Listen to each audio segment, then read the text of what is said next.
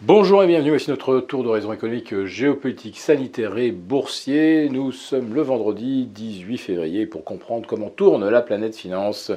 C'est sur la bourse au quotidien et nulle part ailleurs. Et l'épisode du jour s'intitulera Va-t-on nous refaire le coup du lundi noir? Alors on va déjà commencer par laisser passer cette séance des trois sorcières. Bon, février c'est une échéance plutôt mineure. Mars, ça sera évidemment beaucoup plus important. D'autant que la séance des quatre, sorcières, elle tombera 48 heures après que la Fed ait annoncé ou non une hausse de taux de 50 points de base. Parce que vous savez, euh, deux scénarios aujourd'hui euh, circulent. Soit 6 hausses de taux de 25 points de base jusqu'à la fin de l'année à chaque réunion de la Fed, soit un bon coup euh, pour lancer le cycle de plus 50 points de base et 5 hausses de taux à suivre. Voilà. Donc ça, euh, sur les taux, on n'est pas très à l'aise pour l'instant.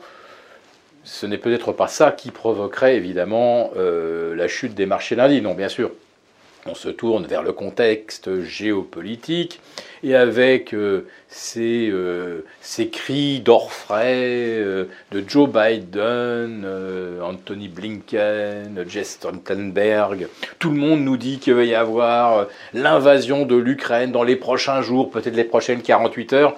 Ah bah oui, là c'est sûr que si les Russes envahissent l'Ukraine dimanche, ça va pas bien se passer sur les marchés lundi.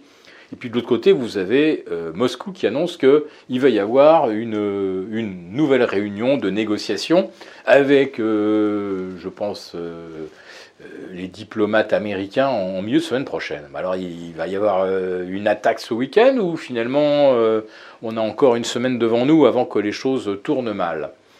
Alors les choses peuvent toujours mal tourner pour d'autres raisons. Hein. Alors lundi dernier, c'est sûr, c'était le contexte géopolitique.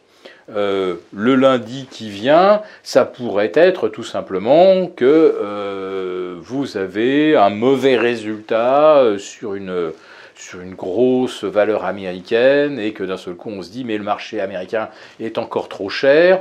Donc ça chute ce soir, ce vendredi soir à Wall Street et lundi on se réveille avec un nouveau gap à la baisse.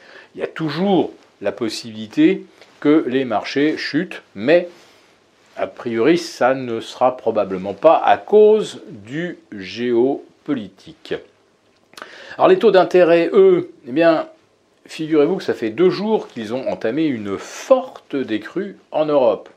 Forte, c'est ça veut dire 10 euh, points et plus. Eh bien, on est même à 20 points de détente sur les BTP italiens. On est à moins 11 sur les OAT et sur les Bund.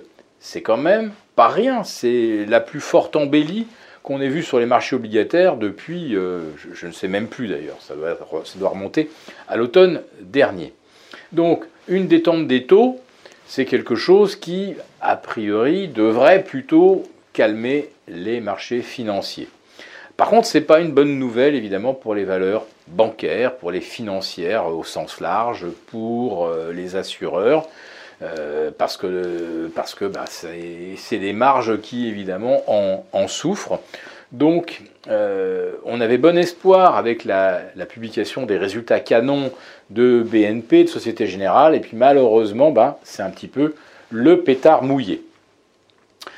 Il y a un autre titre aujourd'hui qui est un petit peu en difficulté, c'est Hermès. Alors c'est un cas un petit peu particulier parce que c'est quand même la deuxième capitalisation du CAC 40, figurez-vous. Ben oui. Euh, enfin en tout cas ça l'était. Euh, donc c'est un titre qui pèse vraiment sur la tendance. Et là on n'est pas loin d'une cassure du support des 1185-1190. Euh, que l'on avait atteint, je ne sais plus, c'était peut-être fin octobre. En tout cas, euh, on est là sur une zone de, fragilité. Et si Hermès décrochait, ben, on ne tarderait pas à se tenir le même raisonnement sur des, valeurs qui ont annoncé de très bons résultats, hein, c'est pas la question. que ce soit Kering ou LVMH, on a été au-delà de, des plus folles espérances. Oui, mais maintenant on va se dire, mais est-ce que ça, ça peut se reproduire au premier trimestre, au deuxième trimestre 2022, et euh, on risque de penser que la réponse, ce sera peut-être non. Voilà, donc si le secteur du luxe commence à euh, corriger, la bourse de Paris ne tiendra probablement pas au contact des 7000.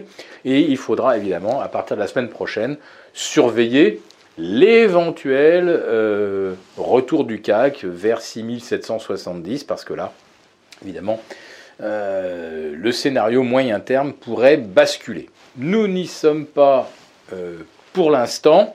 la vedette de la semaine qui vient de s'achever, c'était l'or, l'or qui a effacé toutes ses résistances court et moyen terme. Et là, il y a peut-être euh, une partie de contexte géopolitique, mais il y a surtout le fait que les opérateurs se sont fixés en fait des limites sur les niveaux que pourraient atteindre les taux directeurs et euh, les limites envisagées, on en parle beaucoup dans la lettre des affranchis, font que ça ne, fait vraiment plus pleur aux acheteurs de métaux précieux, alors que toute l'année 2021, eh bien, les, euh, les métaux précieux ont, vu leur avance bridée par l'anticipation qu'avec une inflation à 5, 6, 7%, les banques centrales allaient forcément réagir et que le rendement euh, des bons du Trésor pouvait constituer un, frein, une concurrence pour, euh, pour les métaux précieux. Aujourd'hui, on se rend compte que cette menace, elle n'est franchement pas sérieuse. Si cette vidéo vous a plu, n'hésitez pas à nous mettre un pouce. On vous retrouve lundi pour notre première quotidienne de la semaine.